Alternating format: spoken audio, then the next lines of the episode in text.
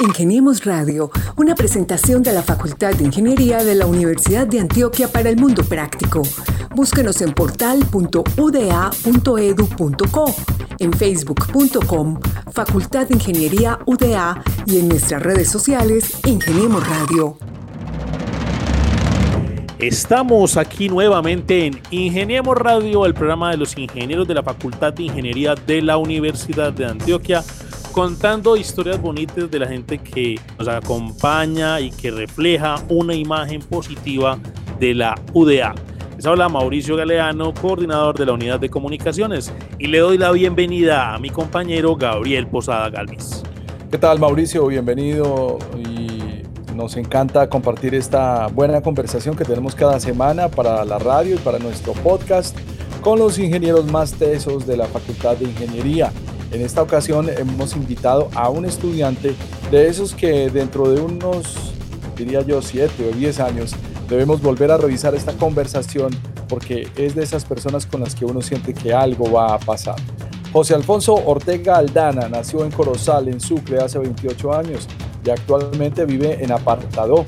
Es estudiante de quinto semestre de Ingeniería de Telecomunicaciones en la modalidad virtual de la sede del municipio de Caucasia. Hasta ahí, un estudiante normal, pero cuéntenos usted cuál es la particularidad que hoy lo acerca a nuestra conversación.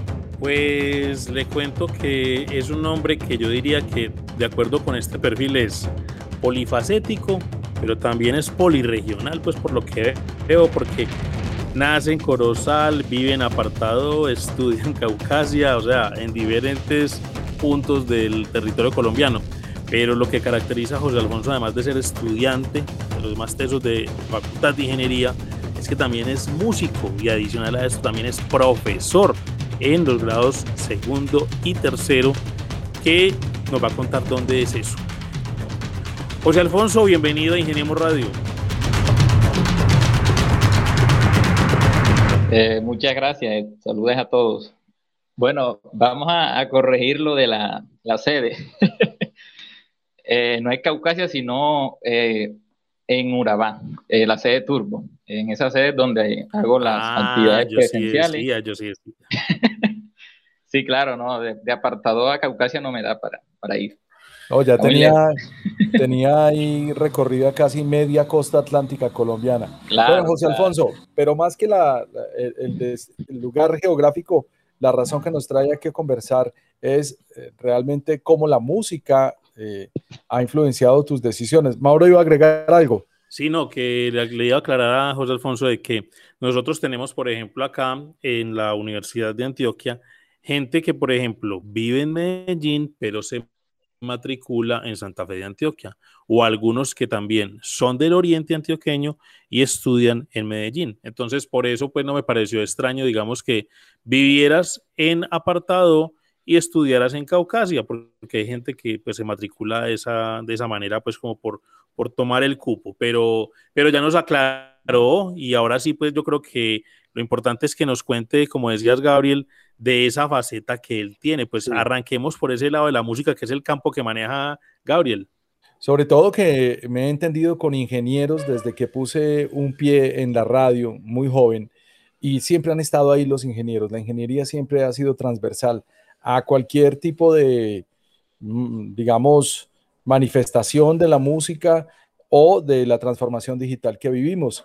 José Alfonso, ¿cómo es tu cercanía desde la música a las telecomunicaciones en la Facultad de Ingeniería de la Universidad de Antioquia? No, pues la ingeniería, digamos que involucra muchas áreas, matemática, física, eh, principalmente física, y hay mucha cercanía desde la teoría musical con la matemática y con la física, porque si uno lo, mira a profundidad, cada sonido se le asocia una frecuencia que, uno descubre que tiene un número o que se le asigna un número es cuando estudia física, entonces sí hay cierta relación ahí.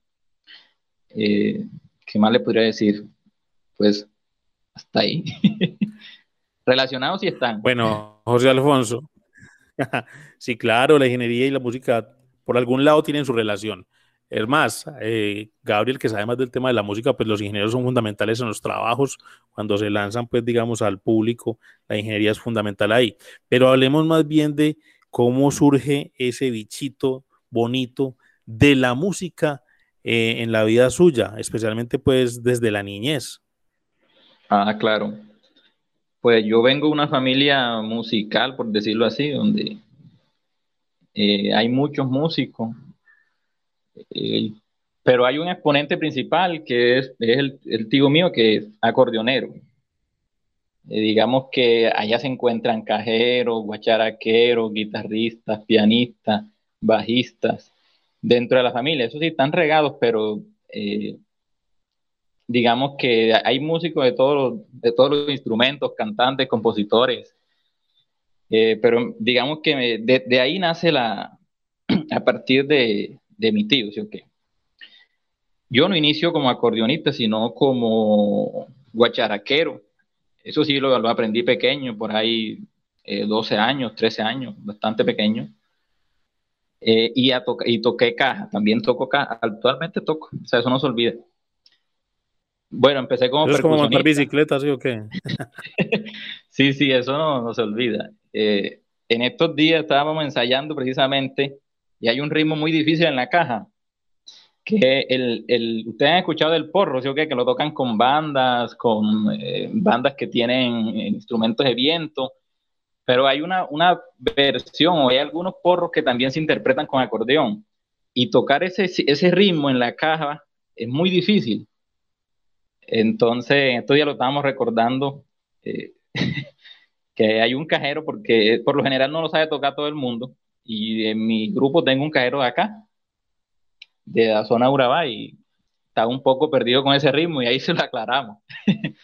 Pero sí, eh, digamos que yo arranqué como percusionista, eh, tocaba caja, guacharaca, el tío mío era el acordeonero, y por ahí a, la edad como de 15, 16 años, ya empecé con el acordeón.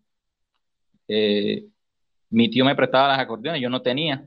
Eh, o sea, el que no tiene acordeón es, como, es difícil aprender sin acordeón. Los que lo han hecho porque eh, tienen el acordeón cerca, o sea, es una, vaina fregada. Obvio, eso es como tocar la guitarra de aire, por ejemplo. sí, sí. Claro. Entonces, él me llevaba el acordeón de lunes a viernes a mi casa y si el sábado él tenía algún evento, él la iba y la buscaba. Y a veces yo iba con él a los eventos porque siempre me empezó a llevar desde pequeño. Yo lo acompañaba en la guacharaca, no tanto en la caja, sino en la guacharaca.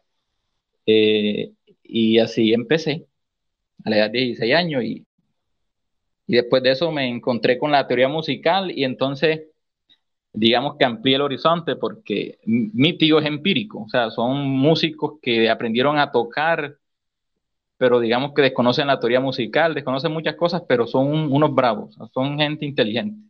Qué belleza. Bueno, pues tenemos que hablar algún día de porro también, porque hay muchas cosas para entender en el porro, sobre todo en ese porro que estamos entendiendo contemporáneamente en Colombia. ¿Qué sabe bailar porro, Gabriel? Supongo que sí, paseadito, ¿no? Ah, pero como hay que supongo, ¿no dice sí o no, hermano? No, a mí me sacan a bailar y yo le bailo, pero me imagino que también tiene sus técnicas, ¿no? Y hay gente que lo va con vuelta y todo. Claro. Luis Alfonso, estudiando ingeniería y siendo un cajero, ¿no ha soñado usted con un cajero automático? No, mentira, no me vas a responder a la pregunta. Sí, sí, sí, eso sí estuvo muy, muy cruel. Está, difícil, está difícil. Ah, pero había que hacerla, esa pregunta había que hacerla, Alfonso, qué pena pues. Sí, sí, sí, cajero y cajero, está el cajero, eh, se le llama así al que toca la caja. Claro, claro, por eso te preguntaba por un cajero automático. Gabriel, me permite hacer una pregunta y es, ¿cuál es la diferencia entre esos instrumentos que nos has mencionado? Es decir, la guacharaca, la caja, bueno, el acordeón pues lo conocemos porque es el instrumento que caracteriza aquí en Colombia el vallenato, pero la guacharaca y la caja. La guacharaca, yo tengo una aquí. Pues tengo una tradicional, no tengo una metal. Si quieres, la Préndala. Hágale, vamos a ver. Si me deja ver. A ver, dice. Por ejemplo, un ah. paseo. Ah. Un merengue. ¿eh? Miren que es más sabrosito. Son como los, los ritmos más eso, son, son una especie, claro, tienen tiempos diferentes. Por ejemplo, el, el, merengue es tres octavos, en tres octavos, y el paseo es, es ¿cómo es que se le, es cuatro cuartos, algo así. Sí. Sí, yo no es al ingeniero y le metí la matemática al asunto. claro, pero la música la tiene, entonces. Eh, sí, es que la música tiene una matemática que, que, pocos conocen, pero que está ahí. Oiga, eh, ya que está usted por aquí, confiéseme una cosa: el vallenato básico ese que nos tocó en los ochentas, de Romualdo Brito, del binomio de oro, en fin, de acordeón, caja y guacharaca, ¿no es más bonito que el vallenato moderno? Pues, bueno, a mí, a mí me gusta toda clase de música, pero eh, hay que resaltar algo y es, es la riqueza que, que bueno, no, no, no, digamos riqueza, sino que uno se sorprende al saber que la mayoría de esos músicos eran, por ejemplo, analfabetas. Y componían tremendas letras, entonces uno dice que, o sea, uno se queda aterrado porque cuando uno estudia uno ve que hay cambios, hay, hay cambios en la armonía, en la melodía, eh, y que lo haya hecho, los vallenatos iniciales los hicieron juglares que por lo general no, no tenían conocimiento de música, tocaban, tocaban pero no tenían conocimiento de música. Digamos que ese valor, o sea, es una, no sé, no tengo palabras como para, describir eso, pero a mí me, me asombra demasiado eso. me asombra demasiado el, talento que tenían y que a veces no eran, o sea, no, no tenían la, no tuvieron la educación pues que tienen los que tienen los que componen ahora y que hubiera esa riqueza melódica, armónica que se ha ido perdiendo porque ahora ¿qué hacen? Graban música rápida, demasiado rápida, pero muy básica, o sea, no se sale de los círculos del círculo mayor, si está en círculo mayor, por ejemplo y, ellos de pronto tenían menos conocimiento, pero hacían cosas maravillosas. Digamos que eso es lo que más me, me, aterra y me gusta de la música vieja. José Alfonso, ahorita reseñabas que, que tienes un grupo allá en, en, en, Urabán, apartado. ¿Cómo se llama ese grupo? ¿Cuándo tocan? ¿Cómo son los ensayos? Contanos un poco de esa dinámica que ustedes tienen allá en la región. Ah, sí, es pues el grupo así como tal, no, sino que un grupo de amigos, más bien, no todos son músicos profesionales, eh, y nos reunimos los sábados, los domingos, ensayamos y tocamos cumpleaños, si nos buscan en algún evento acá en la región, de pronto alguna fiesta, una serenata, que eventos así, o sea, no son eventos grandes, porque como le digo, los músicos la mayoría son aficionados. Tienen otra se promocionan, pues, se promocionan y, hacen sus presentaciones. Claro, claro. ¿Cómo se hacen llamar? El nombre, pues, nombre, nombre no tenemos, simplemente, ¿no? Eh, Dorancel Pérez, que es el cantante, y José Ortega, pues, por lo general. Pero grupo, nombre como tal, no. Y la grabación la hicimos así, con el nombre de nosotros. No usamos un, nombre al grupo. O sea, no tienen un nombre definido el grupo por ejemplo, el binomio de oro que lo mencionaron ahorita, él tenía un nombre, ¿sí?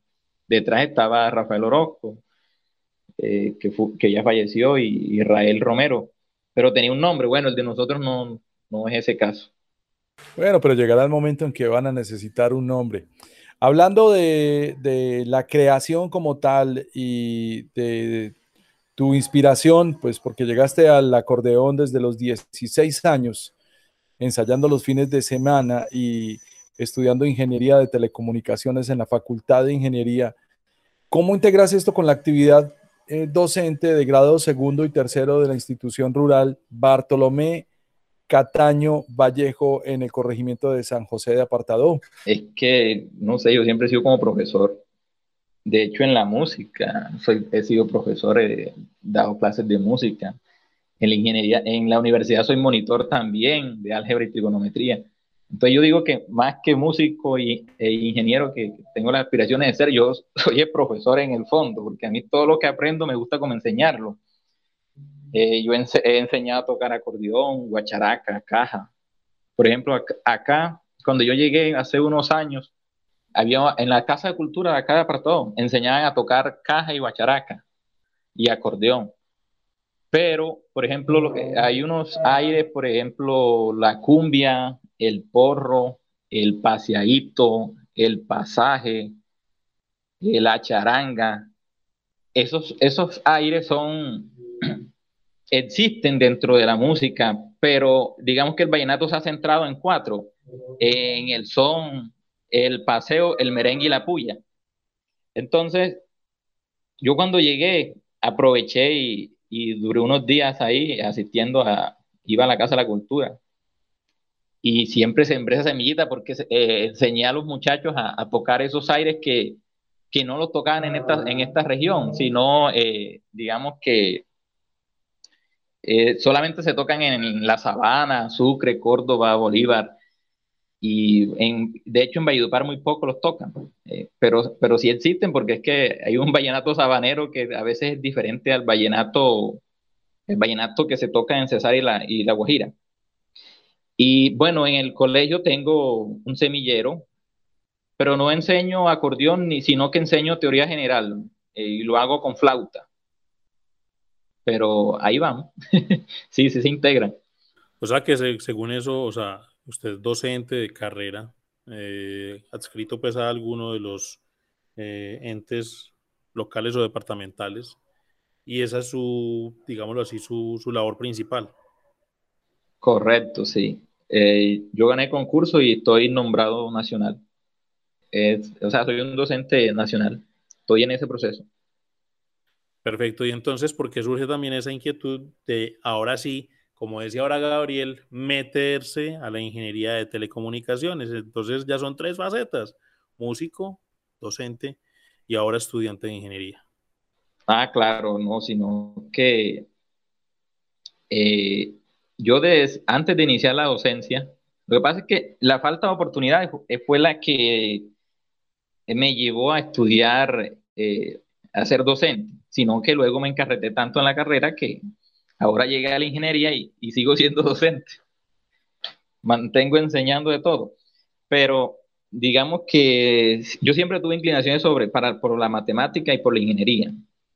Pero en Sucre, digamos que no tuve la oportunidad porque la universidad quedaba, era, era muy distante y no contaba con los recursos. Pero sí, tú, sí tenía la oportunidad de seguir estudiando en la normal superior de Corozal y terminar eh, eh, cuatro semestres y ya salía como docente. Listo. Entonces, digamos que esa falta de oportunidad fue la que no me dejó estudiar matemáticas o, ingeniería desde el principio.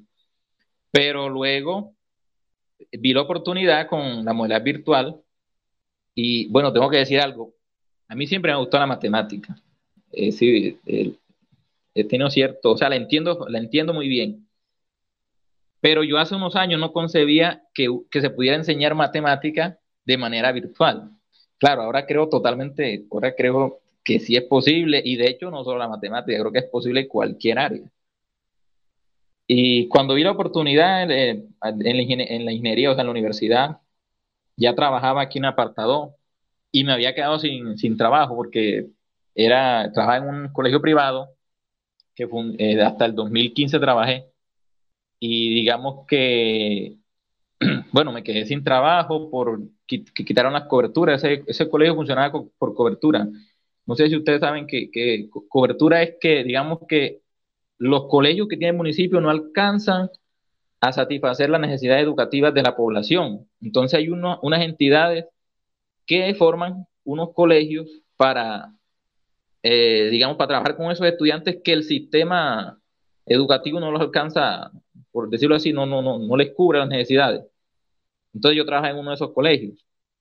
Pero eh, en el 2015, 2014, empezaron una inversión acá, eh, que fue hacer más colegios, e hicieron un colegio muy grande que ya, digamos que satisfez, en cubrió esa necesidad.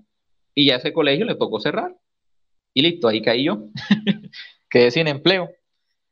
Entonces, desde el 2016 empecé a, buscar como alternativas así de qué hacer. Trabajaba ocasional, eh, realicé otros trabajos diferentes a la docencia.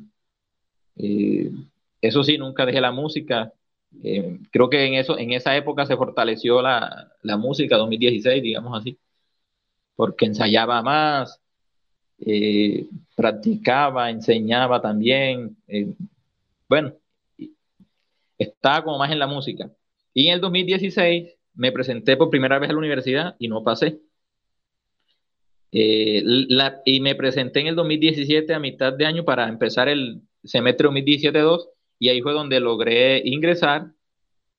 Y bueno, yo tenía esa meta hace rato, o sea, yo necesitaba, quería estudiar ingeniería, pero no me gustaba ninguna de las ingenierías que tenía la Universidad de Sucre. Y, vi la oportunidad de estudiar ingeniería de telecomunicaciones virtuales en la Universidad de Antioquia y, y pues concursé, hice un examen de admisión y pasé. Y aquí estoy, voy en el quinto semestre. Qué bueno que una persona como usted, que desde tantos frentes, según escucho, le ha tocado guerrear, como decimos en Antioquia, pues ha descubierto en la virtualidad una ventaja para seguir guerreando y aprendiendo y desde luego seguir enseñando. ¿Qué lecciones le han dejado la pandemia del COVID-2019 en este último año, José? No, han sido muchas. En cuanto a la enseñanza, bueno, ahí hay varios puntos, pero digamos que hace unos años nadie pensaba en que la educación podía ser totalmente virtual y, hoy día es así. En cuanto a, bueno, en mi labor como estudiante, pues el cambio ha sido mínimo. Claro que era más entusiasta ir los sábados a presentar los exámenes a la universidad, conocer gente, relacionarse, o ir a Medellín a hacer un, laboratorio de circuito o de, de, áreas de cursos así. Eh, y ahora todo toca como, ahora todo es virtual y con usando software, simuladores. Digamos que en mi labor como estudiante hay buen material y hay buenas herramientas para llevar eh, a cabalidad la, la labor de, aprendizaje.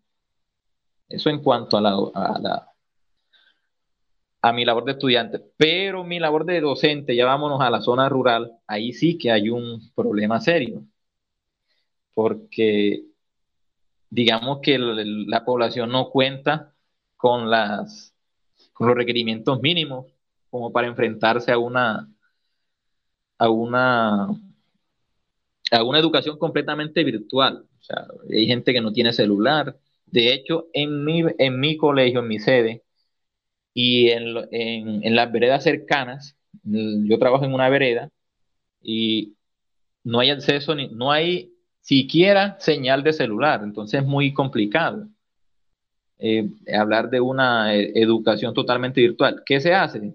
Ah, bueno, pues entonces vamos a elaborar guías que se, puedan entender, o sea, que, alguien las pueda explicar en, en, o que el padre las entienda fácilmente y las pueda hacer con el niño pero digamos que ahí es una tarea bastante difícil, porque ahí se suma otro factor y es que también se encuentra, nos encontramos con padres de familia que, por ejemplo, no saben leer o escribir y, se complica aún más la cosa. por ese lado, digamos que eh, como profesor es bastante complicado. Pero ahí estamos, ahí estamos buscando cada día la, la mejor estrategia para, para enseñar y para, que, para fortalecer esos procesos. Usted toca ahí un punto importante y es que, o sea, como nos refleja esa realidad y es, no llegan la señal ni siquiera del celular a esa... a, ese, a ese caserío, ¿cierto? Y es un problema de telecomunicaciones. ¿Cómo lo piensa usted como estudiante de ingeniería de telecomunicaciones, como docente y pues, lógicamente como ciudadano colombiano? ¿Cuáles serían esas estrategias o esas no sé, salidas o soluciones que usted le propondría, no sé, a una alcaldía, a una gobernación, para que pues se generen las estrategias y todos los canales para que a la gente le lleguen las posibilidades de una educación virtual en medio de una situación como esta, como le decía Gabriel, una pandemia, una pandemia que nos ha dejado muchas enseñanzas, pero que, que no se ve muchas veces más allá de lo que pasa en, en las zonas urbanas de las ciudades o también de los, de las poblaciones. No, en, en, lo urbano es un poco más fácil, pero ¿qué podríamos hacer allá? Eh, pues por ahora tratar de contactar un, una empresa que, que, nos ofrezca un servicio y que, y porque es que el problema es ubicar una antena, por ejemplo, en, esa zona, eh, que es de cerros. Por ejemplo, la institución está entre tres cerros, está como rodeada de cerros, algo que, dificulta eh, en la señal. Yo en el momento no tendría una, una, propuesta, pero digamos que hay que hacer, hay que hacer un estudio bastante detallado. Yo soy nuevo en esa institución, llevo cuatro meses pero me encontré con esa dificultad de, que ni siquiera señal de celular. Y fue un proyecto así como tal para decirle, por ejemplo, a un, alcalde en el momento, no, no, lo tendría a la mano. ¿Ya? Pero sí, la dificultad es una dificultad de las telecomunicaciones, que hay que pensarla. Parece que son más retos que soluciones las que te encuentras en el camino, José, y eso te ha impulsado a la creatividad. Explorando en ese conocimiento, ¿qué es lo que se te ha ocurrido para compartir con tus estudiantes, aparte de las guías, esa idea tan maravillosa que cuentas, pero qué es lo más innovador que se te ha ocurrido en la cabeza para compartir en clase con tus muchachos? Bueno, la verdad, yo eh, hay dos dinámicas en el momento. Bueno, la guía, la guía que uno hace, por lo general es muy explicada, muy explicada para ello. Y el otro es el uso de, un, material que nos, que ofrece eh, el ministerio y que, nadie usaba. Eh, eso era, es como extraño, porque eh, un año de pandemia y que nadie, nadie hubiera usado un material que, está, que es bastante bueno, por ejemplo para, por ejemplo, uno entrega las cartillas, ¿sí o qué? Y esas cartillas eh, llevan al estudiante, lo llevan. Claro, en, el grado segundo, por ejemplo, se encuentra uno muchas dificultades, estudiantes que, que desconocen letras, desconocen números, porque fue un año, un año, el año, el año pasado fue un, año, por ejemplo, de, improvisación que la parte urbana no sufrió tanto, pero la parte rural sufrió mucho porque en realidad no estaban preparados. ellos, vivían bien con su profesor que iba allá, se quedaba en la sede eh, y enseñaba a los estudiantes. Y de un momento a otro a ese docente le dicen, no, ya no puede ir porque estamos en pandemia y puede, usted, puede ser usted quien lleve el virus a la vereda. Eh, son veredas muy remotas. Eh, va a haber un problema de salud pública allá entonces mejor vamos a buscar otra estrategia. Entonces le, digamos que le tocó repensarse. Otra dificultad grande era que algunos profesores, por ejemplo, no, manejaban eh, muy bien las TIC. Digamos que en, lo, urbano uno, uno ve que todos los profesores saben manejar un computador o, o hacen maravillas con los computadores, crean videos eh, crean diapositivas y miles de, estrategias para compartir con los estudiantes. Pero donde hay sedes donde no existe un computador, donde el que hay lo hicieron con cartón y, fue creatividad del, docente, a veces hace que el mismo docente también se atrase. O sea, el mismo docente ve que, bueno, no lo aprende porque no lo necesita. Y, y eso también es otro factor. Pero en el momento, pues yo les hago videos cortos donde les explico las temáticas. Trato de ser lo más preciso y también de eh, para, para enviárselo, porque es que digamos que todos tienen WhatsApp. Cuento con esa eh, con esa dicha de que la mayoría de los profesores, perdón, de los padres de familias cuentan con un teléfono celular aunque en las, aunque en las, en la escuela no hay señal, ellos dicen, no, profe, yo me subo al cerro y en el cerro ahí sí llega la señal. Entonces, no se preocupe, usted cuando nos vaya a mandar alguna información, mándela que nosotros tratamos de subir eh, una o dos veces a la semana y, listo, ahí podemos, eh, estamos en contacto. Entonces yo les, elaboro videos cortos explicándole temáticas sencillas. Se dan cuenta que yo tengo grado segundo y tercero. Pues esas son las estrategias y entrega y la cartilla, la cartilla que ellos tienen allá, que yo se la, que les, hago, hizo entrega a la escuela. Una dura realidad la que usted muestra, pero también es un ejemplo de esfuerzo y de ganas de superación, eh, tanto de padres como de estudiantes allá en San José de Apartado, ¿cierto? Sí, San José, la vereda, eh, la que me tocó es el Guineo, vereda del Guineo. El Guineo.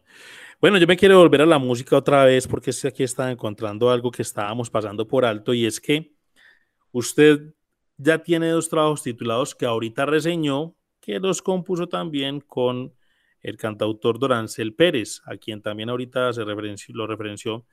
Y esos trabajos son titulados Sueños de Amor y Por Delante o Por Detrás. Háblenos de esos trabajos y si es posible, pues que también nos interprete un pedacito de cada uno. Ah, claro, claro. Sí, grabamos dos temas, por delante y por detrás, o por detrás, y Sueños de Amor. Bueno, Sueños de Amor, va a empezar por Sueños de Amor, que es como el, la cuota romántica de los, dos sencillos. Es una canción, es un paso romántico, pero no, digamos que clásico. Ya más de la época de, Rafael, no tanto de la época moderna. Eh, sí, es, romántico, habla de, ¿sí? De, del amor, de, de que, o sea, de, explorar cosas que, que, solamente comparte con cierta persona en la vida. Por ejemplo, resalto una frase que dice que quiero que dice, quiero que tus ojos vengan a alumbrar partes de mi vida que no alumbre el sol. Esa frase lo que quiere decir es que, digamos que ella venga a, a curar esas partes, el alma, por ejemplo, eso eso no se ve el corazón, eh, que venga a alumbrar esos sitios. ok, vamos a, vamos a hacerlo con el acordeón. Y bueno, no, pero venga, hablemos primero del, otro, por delante, por detrás. Por delante, por detrás. que es más jocoso, aunque es una crítica, una crítica, bueno, no una crítica, sino que hace referencia a un baile que, que empezó por acá hace unos años, que ya no es de acá, porque ya, se, ya, eso se baila en el mundo, o de hecho se baila en el mundo, sino que acá lo, se apoderaron de él. y bueno, y era que entonces la gente baila por delante, y, pero entonces ese baile era lo contrario, bailaba la gente antes, no bailaba así, sino que eran como más decentes, entonces todo eso lo dice ahí. Y habla de los muchachos, las muchachitas, bueno, eh, son temas así jocosos, pero que se le ocurrieron a, a Dorancel y, y los materializamos en ese trabajo. No es con ninguna intención de criticar, sino que eh, con la intención de hacer música, de hacer un pequeño aporte. Excelente. Suelta pues, maestro. no, más bien vamos a tocar eh, por delante y por detrás. y le hacemos una, una estrofita ahí, ahí, ahí con voz de acordeonero. Ustedes saben que los acordeoneros por lo general no tienen buena voz. Bueno, en mi, en mi caso, así, no, hay acordeoneros muy, muy bravos, muy bravos para cantar. Alfredo Gutiérrez canta y toca el acordeón. Claro, claro, sobre todo los de, los de hace unos años.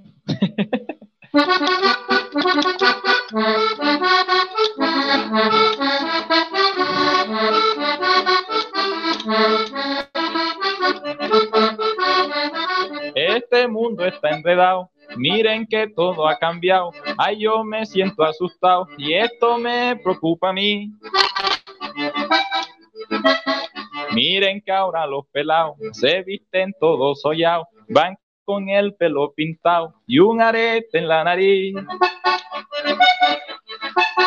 Cuando yo era adolescente, yo recuerdo que la gente, todos eran muy prudentes cuando iban a parrandear. Ahí se bailaba de frente, todos muy decentemente, ahora bailan por detrás. Ay, negra, vamos a bailar por delante o por detrás. Yo te quiero complacer, pues me tocará aprender. Ay, como te gusta más, por delante o por detrás. Ven y dímelo, mi amor, si es que por detrás es mejor.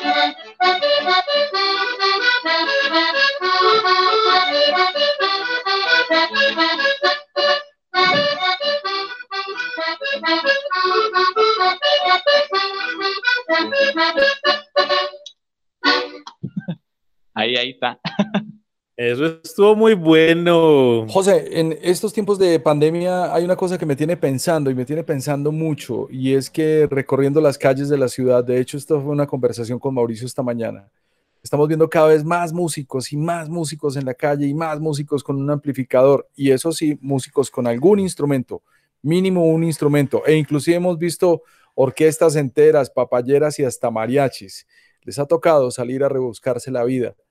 ¿Cómo la ves? ¿Qué opinas? ¿Cuál es tu observación de lo que está pasando en este momento con los músicos en el lugar en donde estés en Colombia? Claro, es una, situación difícil, principalmente los que dependían al 100, al 100 de la, de la, de la música. En nuestro grupo no nos atropelló tanto, por decirlo de alguna manera, porque la mayoría son trabajan, tienen su trabajo y se dedican a la música, eh, así como por, porque tienen el talento y porque les gusta.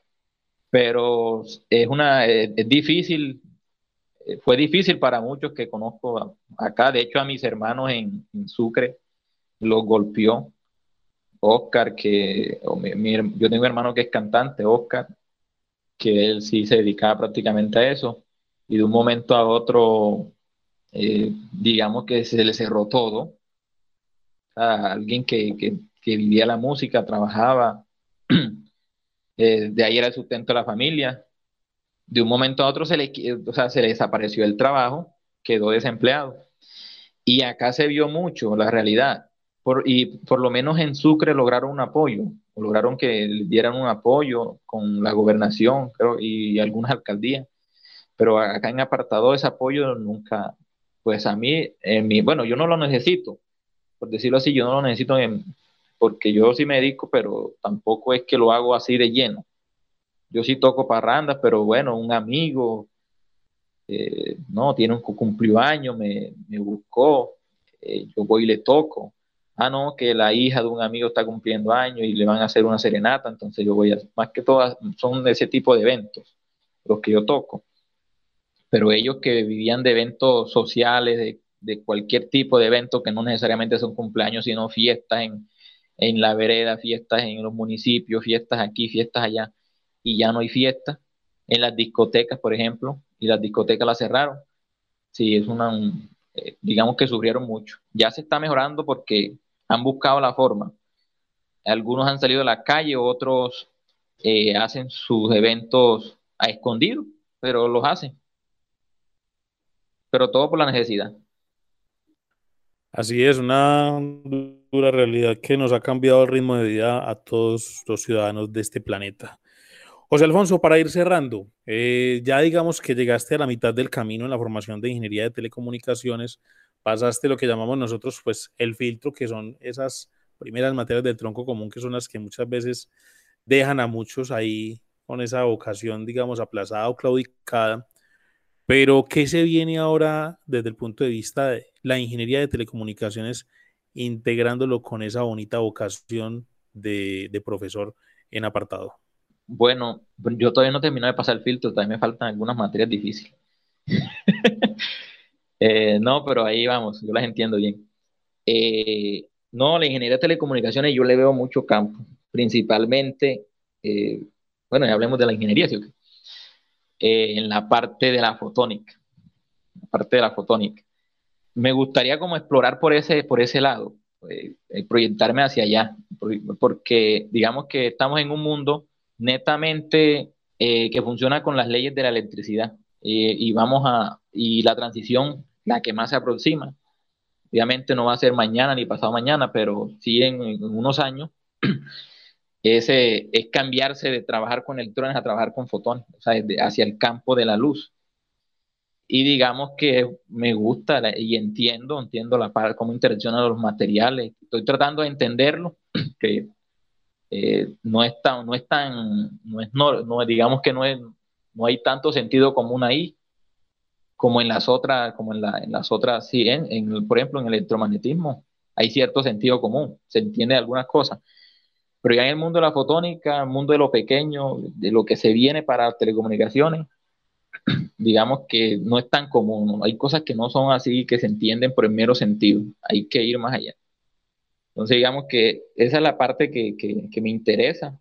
O sea, no, no, que igual me interesa toda la carrera, pero sí estoy bastante encarretado con eso, con los materiales y cómo se, se cómo se relacionan con la, en este caso con la luz, no con la electricidad, sino con la luz. Es José Alfonso Ortega Aldana, un personaje como pocos cantautor, es profesor y es estudiante de Ingeniería de Telecomunicaciones en la Facultad de Ingeniería de la Universidad de Antioquia, que comparte además su actividad como docente de grado segundo y tercero en una institución educativa rural. Una historia fascinante y una muy buena conversación, José Alfonso. Muchas gracias. Eh, bueno, no, muchas gracias a ustedes por, por, abrir este espacio, por, no, gracias a ustedes, agradecido por, este, por esta oportunidad, por este espacio. Así es, José Alfonso, y nuestros micrófonos quedan abiertos para seguir contando todos tus logros desde la música, desde la docencia y lógicamente desde la academia. A todos nuestros oyentes y nuestros seguidores, muchas gracias por estar con nosotros en una edición más de Ingeniemos Radio. Los esperamos la próxima semana con nuevas historias de los integrantes de la Facultad de Ingeniería de la UDA. Muchas gracias y hasta pronto. Ingeniemos Radio, una presentación de la Facultad de Ingeniería de la Universidad de Antioquia para el Mundo Práctico. Búsquenos en portal.uda.edu.co, en facebook.com, Facultad de Ingeniería UDA y en nuestras redes sociales Ingeniemos Radio.